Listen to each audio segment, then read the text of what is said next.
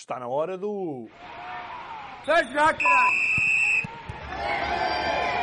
Ora, e de regresso ao trio Maravilhas, estamos numa semana em que vamos até Itália, onde o Scudetto está ao rubro. Eu, o Luís Rocha Rodrigues, com o Jorge Ferreira Fernandes e o Ricardo Lester, vamos começar a sair. Jorge Ferreira Fernandes sai a jogar com. Ora, o Jorge é quem tem a bola e vai-nos falar sobre a Lásio, uma Lásio que está ali colocada no meio de uma luta que se calhar de há muito tempo para cá se achava que ia ser a dois entre a Juventus e o Inter. Eh, o Inter teve eh, ali uma quebra e, de repente achava-se que, a Juventus ia, ia largar, mas a verdade é que agora está ali uma salganhada enorme, ehm, problemas na, em Turim, com eh, aqui a dúvida se Sarri sai ou não. Eh, o que não seria nada, nada, nada que não fosse curioso. Ehm, e do outro lado há aqui uma espécie de outsider. E é sobre isso que vamos falar, sobre a Lazio de Simeone. De Inzaghi. Inzaghi. Simone. Simone. Simone. Está, Simone. está parecido. Peço desculpa. É que eles foram colegas, ainda por cima.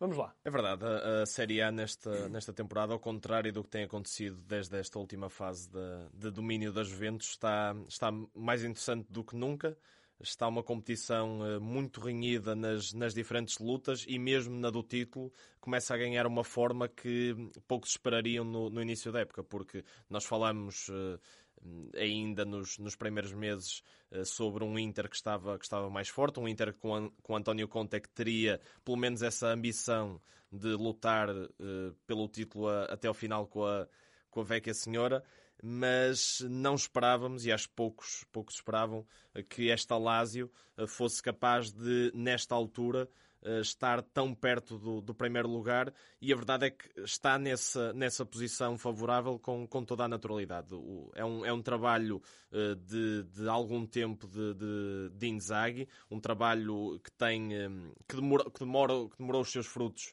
que demorou o seu tempo até dar, até dar, este, até dar este fruto, mas, mas a verdade é que se prova uh, que, que é um trabalho de, de qualidade porque estamos neste momento a Lazio é uma, é uma equipa um, segura em todos, em todos os momentos, é uma equipa muito equilibrada, muito forte uh, e que aparece um, aqui, mesmo com um plantel inferior, uh, capaz de discutir um, ou de poder discutir contra, contra dois grandes uh, clubes do, do, futebol italiano. É uma equipa que se organiza preferencialmente num, num, uh, num 3-5-2 ou 5-3-2, como, como quisermos, se bem que há aqui, há aqui várias variantes, uh, em especial na frente de ataque, onde nós temos claramente um avançado uh, destacadíssimo que é Immobile, que é um jogador móvel, que é móvel, precisamente, e que mas que é um, é um avançado puro pela forma como, uh, não só na finalização, e ele é um dos,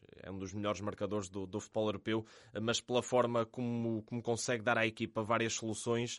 Uh, é que normalmente não é ele o avançado que se cola mais aos centrais, ou que se dá mais à marcação. É o avançado que, que muitas das vezes ou vai atrás ou vai, a, ou vai às linhas, ou seja, é... Sim, mas, mas eu acho que tem muito a ver com o jogador que joga ao lado, porque, por exemplo, eh, se, se tu tiveres um, um Felipe Caicedo a jogar ao lado de Immobile, já tens uh, um sistema em que claramente há um pinheiro, digamos assim, um jogador fixo, Sim. e aí já vais pedir a, a Tiro Immobile que te dê mais mobilidade, que apareça ainda mais eh, nas faixas, que apareça ainda mais a fazer apoios frontais e a recuar um pouco no, no, no, terreno. Uh, mas, por exemplo, se, se tiveres um, um Joaquim Correa uh, a, jogar, a jogar ao lado de Immobile, já é completamente diferente, porque aí Immobile tem essa capacidade de não se, mantém a mesma, a mesma mobilidade, mantém a mesma capacidade para, para estar em, em várias zonas no, no último terço, mas aí ele ele tem, eh, por natureza, uma maior responsabilidade de ser o avançado centro. Até porque Correia é um jogador ainda mais, ainda com mais capacidade para, uh, para dar várias soluções em várias zonas do, do campo. É um jogador que, que é muito inteligente na forma como recua no terreno e depois parte para cima da, da defesa contrária.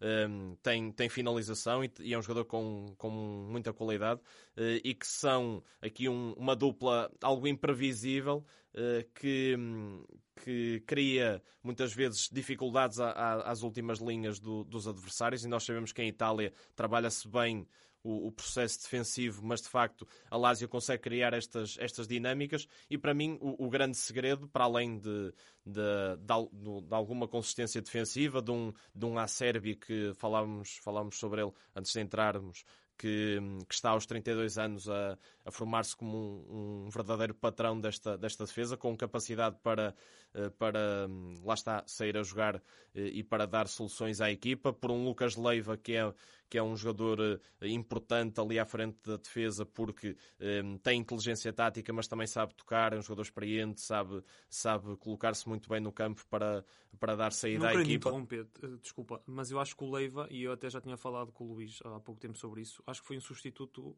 à altura de, de Bilha. É um jogador diferente, mas acho que encaixou muito bem e conseguiu perceber logo as dinâmicas da, da equipe. Concordo. Uh, até acho que, são, são dois jogadores uh, têm algumas diferenças, mas uh, também têm, têm algumas semelhanças e acho que foi uma solução encontrada de forma segura pela Lazio.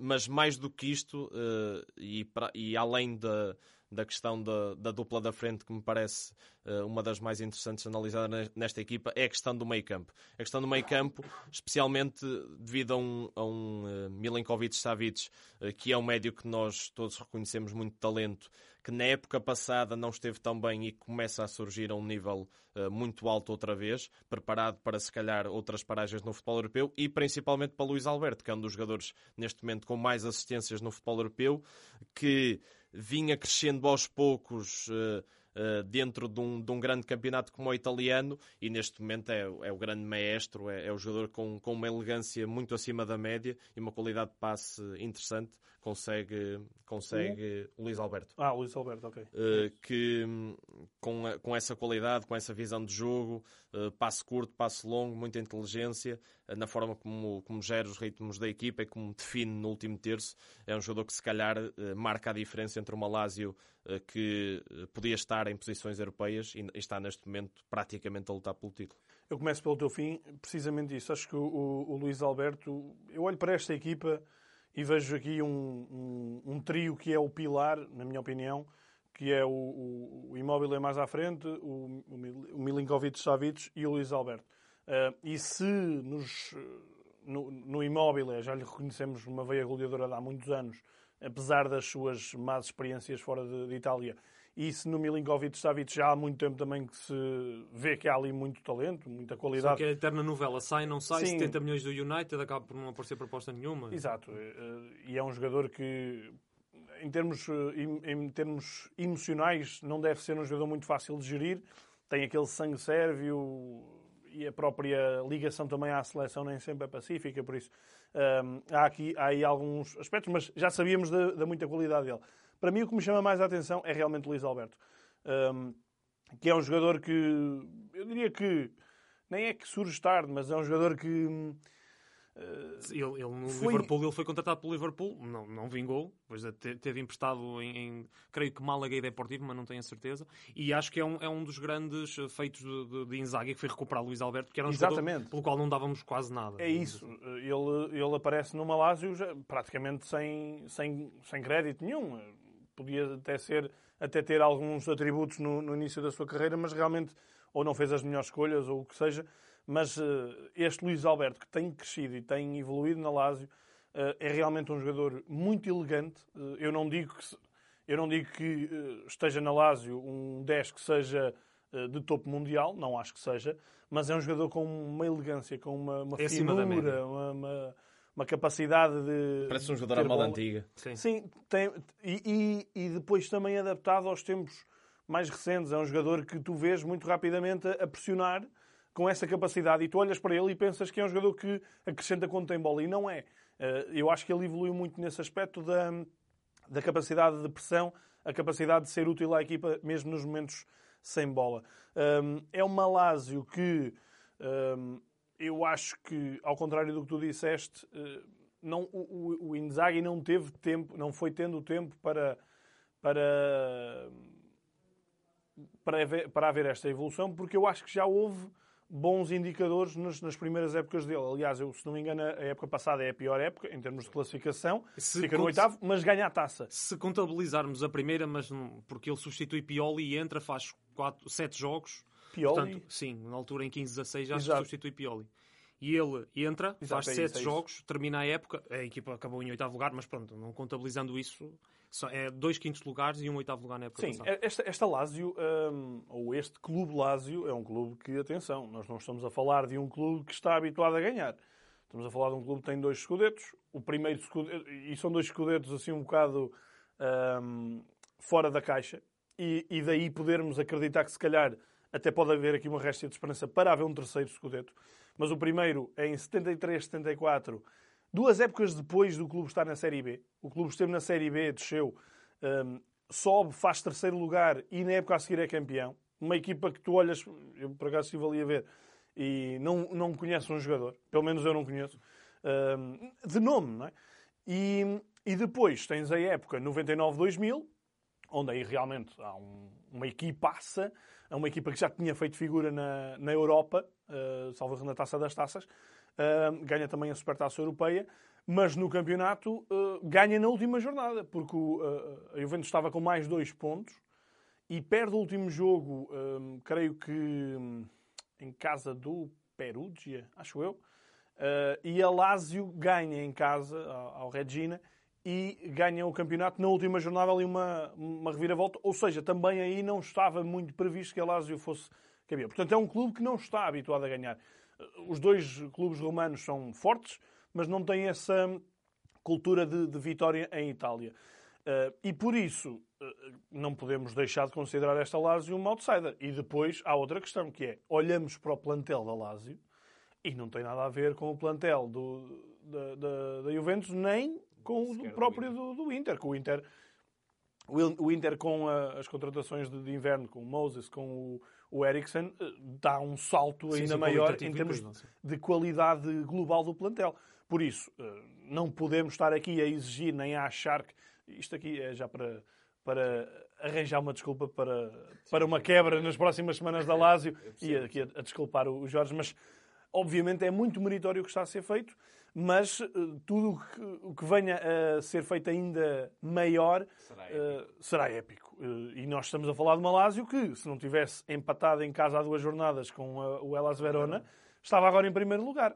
E que na próxima jornada vai receber o Inter, que tem um ponto a mais, tal como uma Juventus, por isso pode aqui muito rapidamente aproveitar este, esta situação para se colocar ainda melhor. Mas mesmo que não o consiga, e eu diria que em condições normais vai acabar por se tornar a, a, a terceira força desta época no, no Scudetto, está a fazer uma campanha brilhante, com uma enorme consistência e com, uh, Ricardo, pega tu na bola, uh, 18 jogos seguidos sem perder, que é um recorde na Lazio e igualou o recorde de, precisamente, 99-2000, a tal época do segundo Scudetto, com uh, Eriksen. É verdade. E só agora pegando nesse dado curioso, as únicas derrotas da Lazio no campeonato foram contra a Spal, que é a última classificada, e contra o Inter, que é um dos primeiros classificados, digamos assim, está em igualdade em pontual com a Juve, mas não deixa de ser um dado curioso.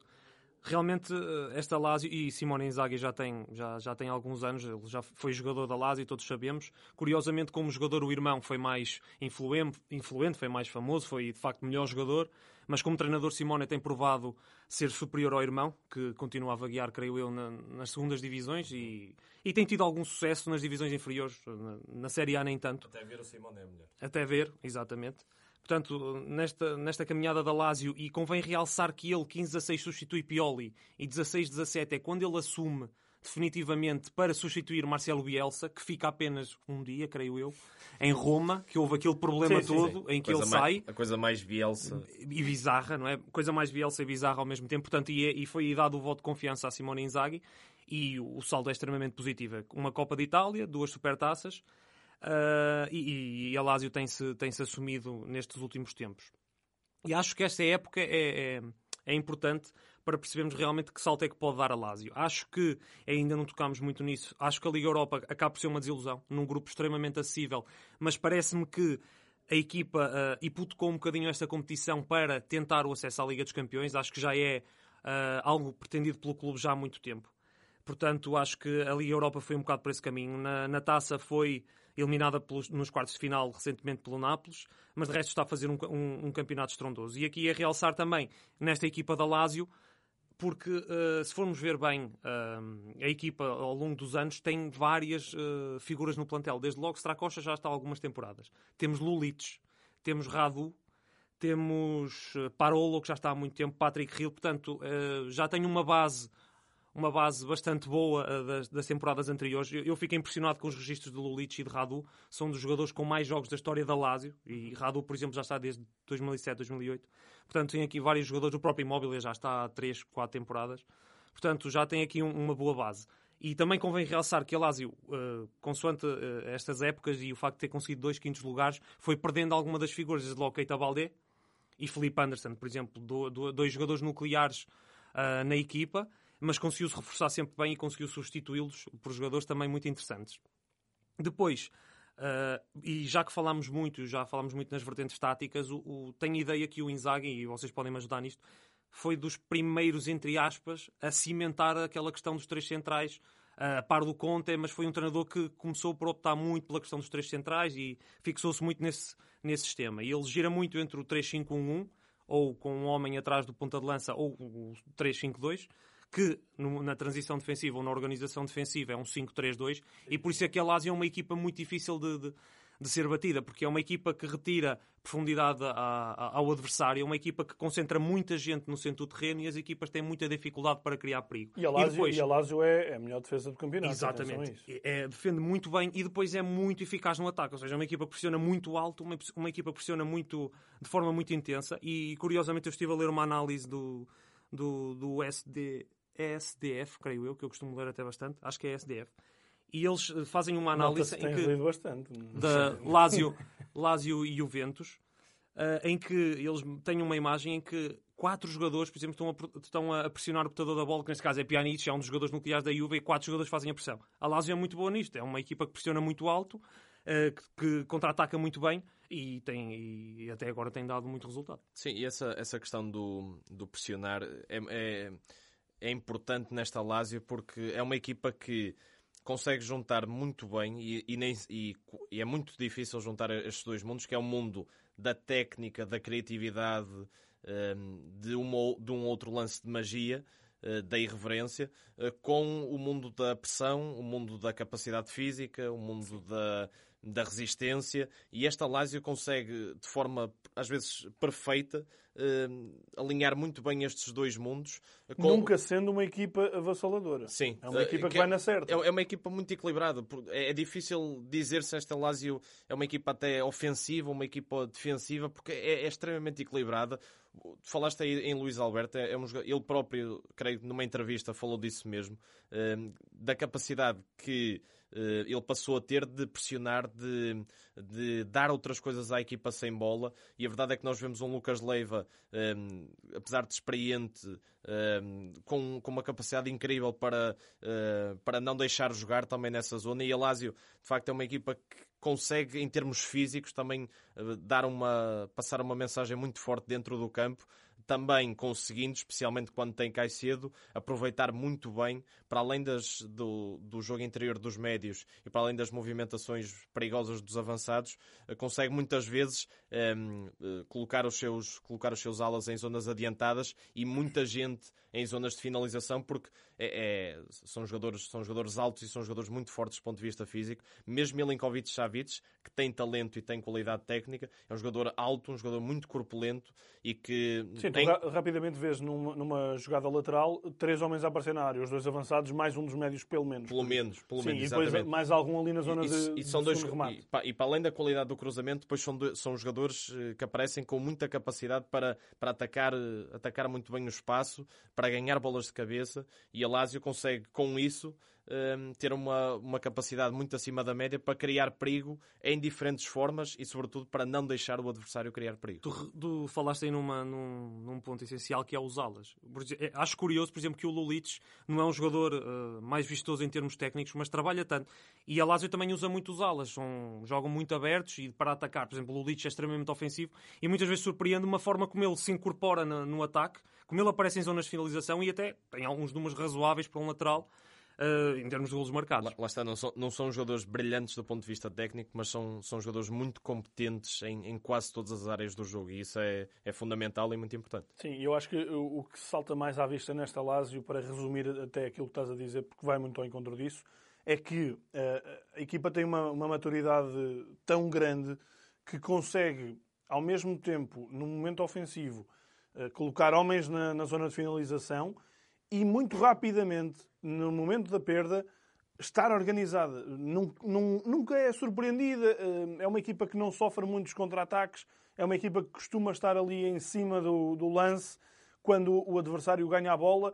Eh, e, por, e, acho que isso é reflexo da maturidade da equipa, reflexo da, do intrusamento que existe entre as ideias do treinador e a qualidade e, o, e, o, e a sabedoria dos jogadores. Por isso, eh, para sintetizar, eu acho que é muito isto. Tem a ver com a maturidade de, uma equipa que já trabalha, grosso modo, há alguns anos junta, um, que tem a tal, a tal liberdade para evoluir, porque não há tanta pressão dos resultados, apesar de haver uma aposta, uh, como o Lesta estava a dizer, de, de, olhar para a Champions, porque realmente é, é uma fatia cada vez mais importante em termos financeiros. E um dos grandes desafios desta Lazio. Um, eu recordo, uh, sobretudo a Lazio de, de 2000, uh, eh, um dos grandes desafios desta é de não perder as principais peças, se bem que não estamos a falar de grandes talentos emergentes, tirando a questão do, do, do Milinkovic-Savic, uh, mas aquela Lazio, aquela Lazio foi sendo desfeita porque os, os, os endinheirados de, de Turim, de, de Milão e até do estrangeiro, acabaram por ir ali pescar e, ir depenando aquela geração espetacular de Derek. E se formos olhar para, até pelo plantel, uh, vemos que é um, um plantel até envelhecido. Desde logo a linha, a linha defensiva, é temos a Sérvia com exato. 32 anos, Radu com é 33. É muito mais maturidade do que, do que irreverência. Exatamente. Agora, só, só para terminar, e, já, e, e não sei se querem continuar muito é, ainda terminar. neste assunto, uh, a forma como, e acho que isto também é importante realçar, porque a Lazio, apesar de tudo, também se tem movimentado muito, muito bem no mercado. Não é uma equipa que gaste muito, é óbvio que já teve os seus, uh, os seus jogadores, ou seja, as suas apostas, os seus fiascos.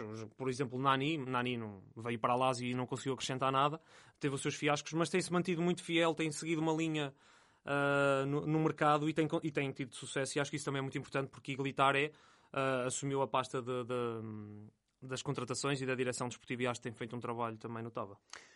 E seguimos de Itália para o Brasil. Vamos para o Minuto CR.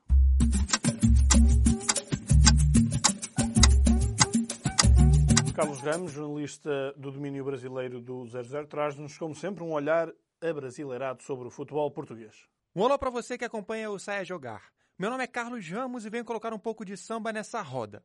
Temos um campeonato. Não houve pose de campeão no Dragão, apesar de Vinícius, e o Porto conseguiu uma grande vitória para continuar sonhando. Afinal, sonhar é de graça e até eu sonho com meu time campeão. Sinceramente, gostei do resultado porque, no Paroímpa, que é o campeonato português, ao menos temos duas mãos na disputa, apesar de a mão lisboeta ter mais opções para levantar o troféu. Na próxima rodada, o Benfica enfrenta o Braga, dessa vez sem escadas a subir, e o Porto vai a Guimarães. É hora do vamos ver, como dizemos no Brasil, e apesar de ainda ser inverno, a coisa tá quente na liga.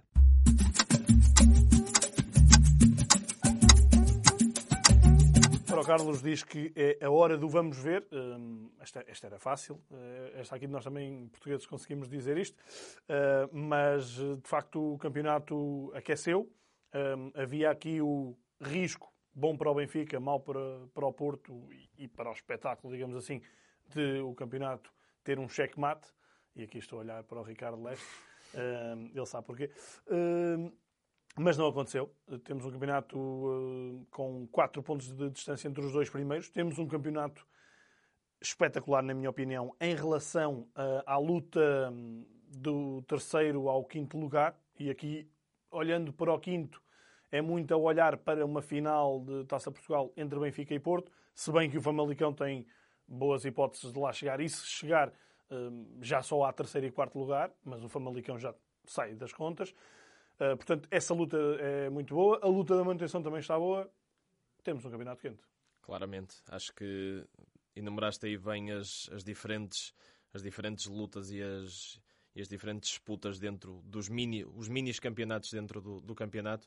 Acho que o clássico teve, teve esse ponto positivo do Futebol do Porto reacender a, a esperança e de termos um, uma, uma luta pelo título uh, claramente equilibrada, até porque, lá está, não, não são só três pontos, uh, o Futebol do Porto um, garante que garante uma, uma, desvantagem menor, mas acima de tudo passa uma, uma mensagem de força, passa uma imagem de, de qualidade um, e, e, acima de tudo um, é uma equipa que neste momento está a 4 pontos, mas, está, mas parece mais no, no final uh, sair mais confiante do, do jogo grande. Uh, como, como alguém disse, o Benfica na, na época passada uh, saiu com dois de vantagem.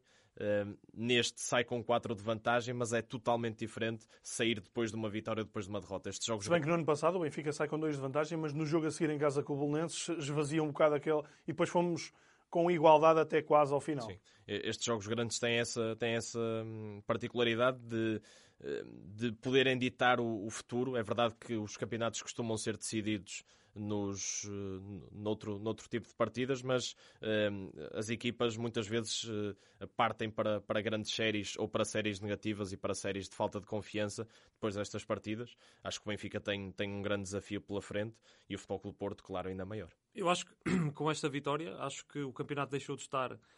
Porque se o Benfica ganhasse, e, se, se, e que era uma vitória estrondosa no Dragão, mais uma vez, uh, acho que acaba, acaba, acabava de certa forma com, com as contas do campeonato.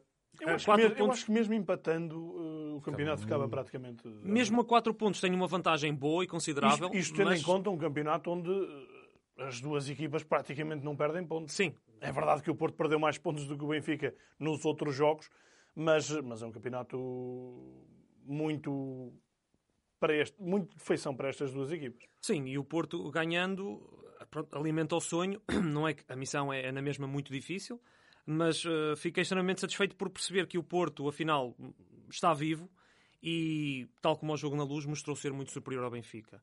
Uh, na época passada foi precisamente o contrário. Eu achei que o Benfica foi superior ao Porto, uh, em casa sim, do, sim. Do, do, Porto. Mas acho que isto foi uma grande vitória do Porto novamente. Muito bem Sérgio Conceição na manobra estratégica. Percebeu onde estava o, a grande fragilidade do Benfica, que é, toda a gente sabe que é a transição defensiva neste preciso momento. Não estava Gabriel, tem sido um jogador. Esquerdo. Eu diria que é mais o lado esquerdo. Na, Aquela, okay, na, transi uh, na, transição. Na transição defensiva que fica agudizado com a ausência de Sérvio. Serve, exato. Ia precisamente pegar nisso. Daí que não, não seja muito uh, compreensível a ausência de Sérvio. É que nem sequer entrou em campo. Uh, mas acho que foi entre Sérgio Conceição e Bruno Lage. Acho que o Sérgio Conceição voltou a, a ganhar claramente. Sim, eu acho que, eu acho que Sérgio Conceição é o grande vencedor deste, deste clássico. Acho que Bruno Lage não esteve bem no início com essas escolhas, esteve bem ao intervalo, porque de facto o Benfica veio com outra postura para a segunda parte, mas depois voltou a deitar tudo a perder com as alterações. Acho que o Benfica mexeu muito mal. Um, e, e, esta ruivitorização de, de Bruno Lage com estas substituições de meter tudo para a frente, sinceramente, Ok, uma coisa é tu meteres, eh, passares de um homem fixo, ou, quer dizer, Carlos Vinícius não é, não é nada fixo, pelo contrário, mas tu passares de um peirão na frente para dois, ok, agora três, depois de repente já estavas a ver Seferovic no meio campo porque não havia ninguém que construísse, uh, e, e, depois uh, era uma, uma autêntica salganhada. Uh, eu, acho, eu acho que taticamente, aqueles últimos minutos do Benfica, o, o, o, o Porto estava. Um, ehm, este, este Porto realmente é muito distante daquele, daquele Porto avassalador de nem há 10 anos atrás, de há 6, 7, 8 anos atrás. Que seria um Porto que com 3 1 ao intervalo ia tentar, ia tentar estar, estar por cima e nem sequer dar hipótese ao Benfica. Este Porto não, este Porto, obviamente, o lado emocional está um pouco mais frágil, é uma equipa que não está a passar, não está a passar um, um grande momento e não é por ter ganho agora o jogo que vai passar a já estar num, num grande momento, mas pode confirmá-lo agora em Guimarães e as coisas já vão ser diferentes. Mas, eh, de facto, um Porto que, que teve aqui uh, alguns momentos frágeis na segunda parte, na minha opinião, sim, sim. sobretudo até à entrada de Mbemba, porque Pep não estava bem uh, e a equipa estava-se ali a ressentir defensivamente, Rafa estava a aparecer com perigo, uh, mas depois o eu nem vou dizer que o Porto convidou o Benfica ao jogo direto. E, quando o Porto se vê a defender jogo direto, é uma equipa muito forte. É uma equipa que se tiver que defender o jogo direto de frente, eh, dá muito poucas hipóteses, tem muita força no meio campo e tem muita força a nível defensivo.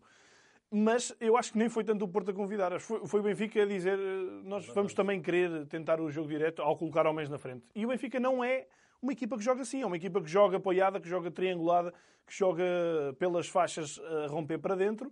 Eh, e o Benfica raramente fez isso nos últimos 20, 30 minutos. Por isso, eh, acabou aqui por hipotecar um bocado, na minha opinião, acho que Bruno Lage teve culpas no cartório, hipotecar aqui um bocado a hipótese de ter pontuado no Dragão, o que seria possível para o Benfica mas que hum, parece-me também que eh, o mérito do Porto é, é inquestionável um, na capacidade de anular o Benfica um, e de convidar o Benfica também a esse, a esse jogo onde o Benfica não se sente confortável. E tu falaste aí nessa, na, nas triangulações, foi curioso que a primeira parte foi praticamente domínio do Porto, mas há uma, há uma fase em que Rafa procura mais zonas interiores e consegue ali algumas tabelinhas, mas aquilo dura 5, 10 minutos, não dura mais. Mas para além desse, desse flanco esquerdo em que Rafa realmente não ajudou o Grimaldo no, no momento defensivo. O que serve é muito bom nisso. Uh, e eu acho que a dupla de meio campo também deixou muito a desejar. Acho que Weigl, Weigl tentou construir, nunca conseguiu. Falhou imensos passos. Estar apto também. Tirando na segunda parte. Acho que, acho que, Weigl, na melhor, acho que Weigl na melhor fase do Benfica naquele, naqueles primeiros 20 minutos que, que, falaste no início da segunda parte, está francamente bem, consegue 3, 4 passes verticais muito bem. No resto do jogo, tal como a equipa esteve, Sim, esteve muito, mal. Muito abaixo, tal como Tarapto, tal Tarapto, como Tarapto muito. Eu acho que a quebra, eu acho que a quebra do Benfica eh, a nível do meio-campo teve muito a ver com os dois amarelos precoces, eh, que realmente limitaram muito o Benfica na construção, porque depois, na destruição, chamemos-lhe assim, o Benfica teria muito menos capacidade para isso porque tinha dois jogadores ali em risco.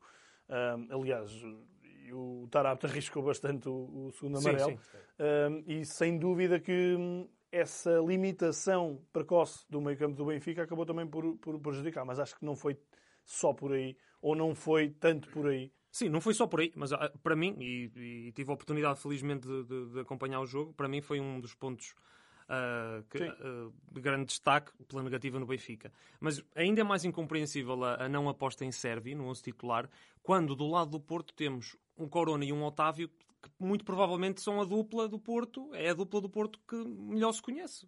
Uh, já, já jogou várias vezes junta, continua a jogar muitas vezes junta. Corona tanto joga a extremo como joga a lateral e não se compreende, porque Grimaldo ficou muito só a defender. Sim, ficou. E Rafa defensivamente, porque Rafa começou por descair ali para a esquerda e não o Chiquinho, Rafa uh, deixou a desejar. Aliás, corre aquela imagem daquele momento, que para mim é um momento de jogo, pela beleza, obviamente.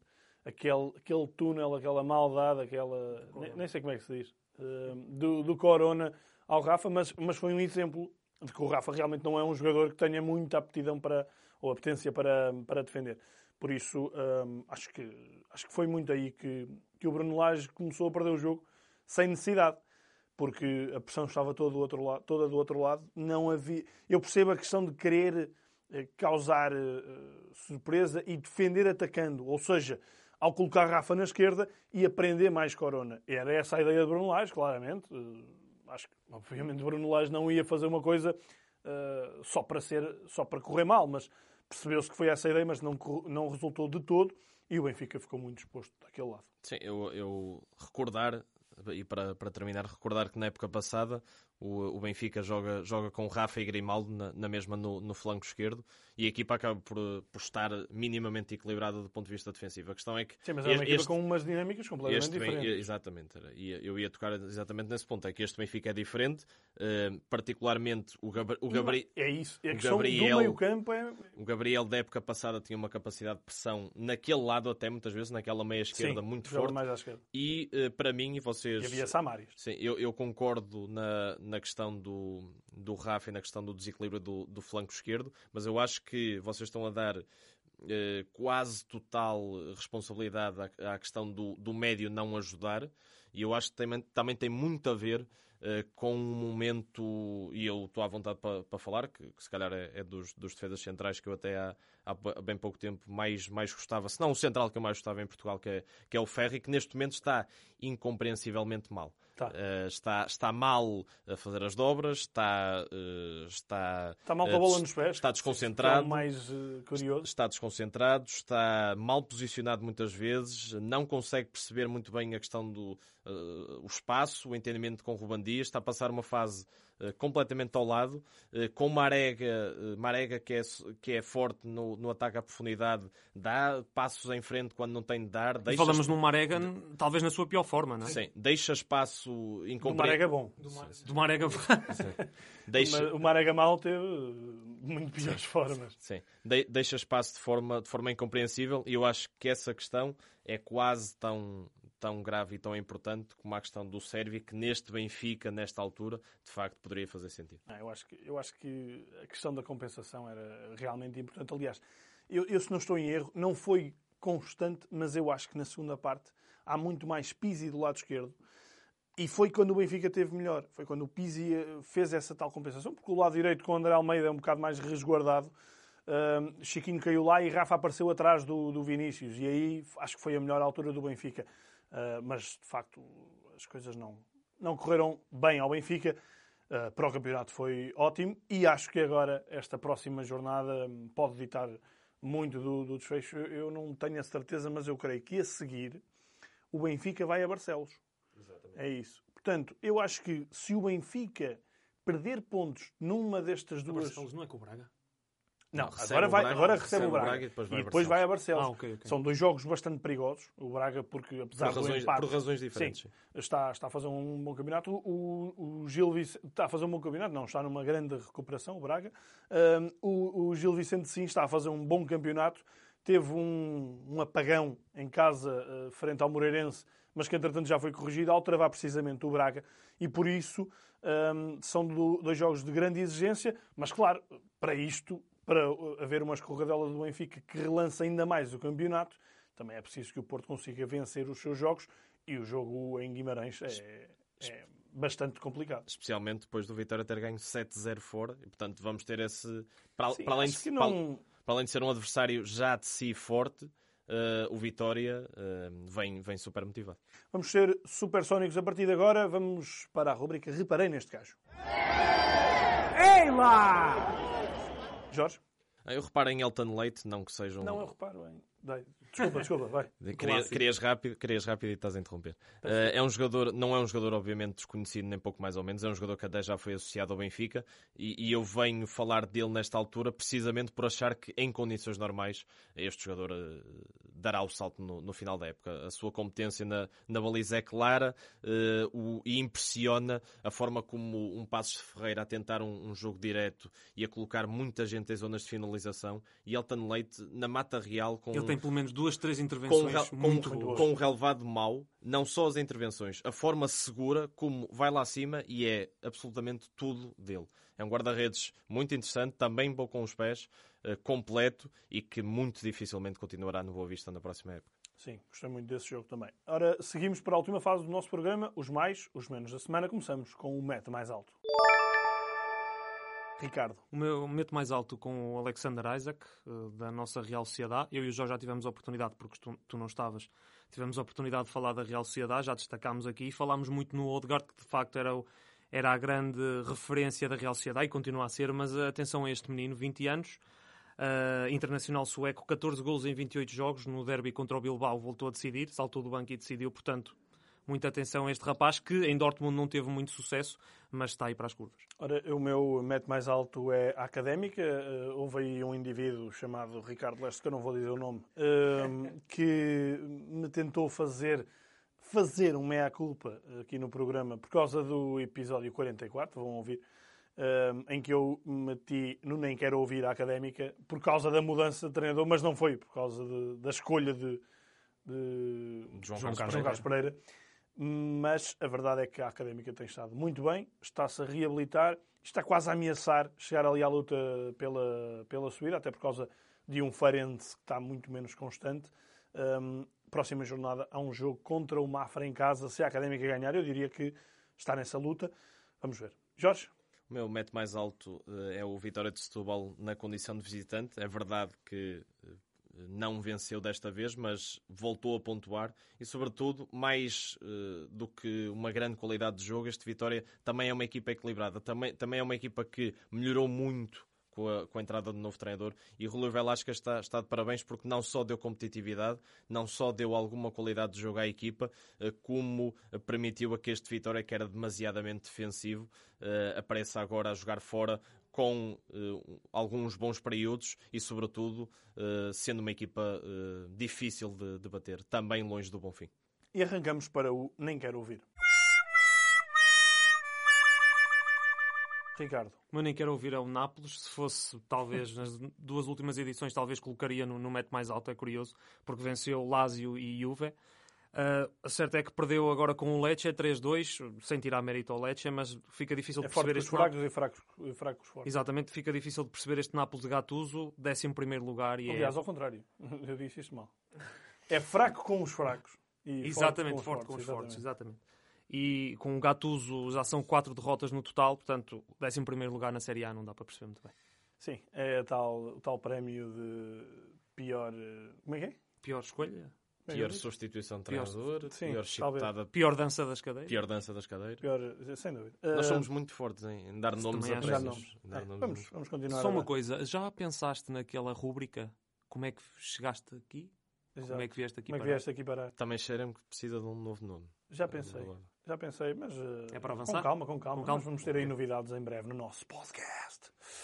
Jesus. E vamos ao uh, meu Nem Quero Ouvir, que é um domingo de bitites e chapadas chapadas por, pelo que aconteceu em Alvalade, ridículo, eh, enfim. Eh, continuamos a não saber porque é que, eh, porque é que temos a liberdade dada desde o 25 de Abril de 1964.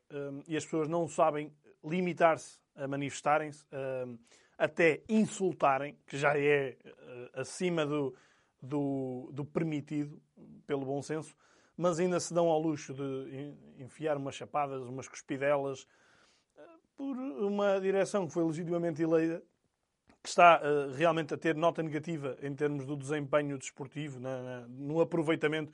Eu acho que o Frederico Varandas perdeu ainda mais pontos na, na, entrevista que deu, sobretudo naquela que anda a correr, aquela questão de ter perdido, uh, de ter baixado o, a dívida, já nem me lembro o que, é que era, e que assim não conseguia dar maior competitividade ao plantel. Acho que aproveitou um mau momento para, que ele não se para salvar a pele. Mas mais do que isso, quer dizer, force, tente-se fazer uh, com que os protestos sejam ouvidos, tente-se que haja eleições antecipadas outra vez no Sporting, Epá, mas por amor de Deus, não se passa os limites como se continua a passar. e eu acho, eu continuo a dizer, acho que Frederico Varandas tem o meu respeito uh, eterno pelo, pelo que está a conseguir fazer com as, com as claques e não se uh, subalternizar uh, em relação a esse assunto, mas claramente que tem vida curta e vão-lhe fazer a cama muito rapidamente. E, e, depois a questão dos bitites tem a ver com os eternos comunicados depois de um jogo que acabou um jogaço no Dragão, muito bem jogado, uh, com muitos erros de parte a parte, uh, mas sobretudo com muitos méritos, e daí não vimos um 0-0 ou um 0 ou um 1, vimos um 3-2 e que bom, vendamos o produto assim, mas depois uh, pá, não mostrem a ninguém o que nós andamos a fazer em termos de departamentos de comunicação, que andamos a, a apontar outros exemplos e que andamos a dizer que que queremos árbitros estrangeiros e que queremos não sei o quê. Um, pronto, fala, as pessoas que falem em local próprio, mas que, que não usem o futebol para estas danças de egos e, que, enfim, isto é ridículo o que continua a acontecer. Agora um, o Benfica vem pedir uh, castigo ao Pep uh, e, e, vem pedir a despenalização do, do Weigl. Uh, o Porto anda com outra, outros assuntos, a recuperar uh, imagens que não interessam a ninguém. Enfim, é um espetáculo deplorável depois de bons 90 minutos uh, e continuamos a tratar muito mal o nosso futebol quando não há futebol. Terminamos com o, o Nem Quero Ouvir do Jorge. O meu nem quero ouvir é, é, João Pedro Sousa e as suas alterações diante do Vitória de Guimarães. Não que eu acho que, que o Famalicão não devia, não devia rodar a sua equipa tendo um jogo absolutamente decisivo e que poderá ser histórico antes do Benfica, mas acho que uh, houve demasiadas mudanças e, e mudares 10 jogadores uh, e não perceberes a meio do jogo que estás a arriscar um resultado daqueles. Creio que João Pedro Sousa, que eu já, tenho, já venho elogiando praticamente desde a primeira jornada, desta vez acho, acho que não esteve bem. Até porque o Famalicão está a ser uma das melhores equipas do campeonato, eh, está com mérito na meia-final da taça e, devido a esta, esta autêntica revolução e a não ter percebido durante o jogo que se calhar eh, era melhor eh, jogar mais pelo seguro, acabou por perder 7-0 em casa, que é um resultado sempre humilhante e que não e que não, uh, que não serve para explicar a qualidade que esta equipa uh, tem tido. Sim, tu se queres, acho a opinião minha, se queres dar a oportunidade a jogadores e rodar e fazer descansar, trocas 4 ou 5 peças Exatamente. e metes 4 ou 5 novas peças a jogar com, com os, os, titulares, os, os habituais titulares. Agora, mudares 10, tirares o único que sobra ao intervalo, acho que não é propriamente muito abonatório. E fica terminado. Foram meia hora mais muitos descontos, não é, eh, sim, Ricardo? Sim, sim. Muitos descontos de bola. Nós voltamos, como sempre, na próxima semana. Até lá. Seja já,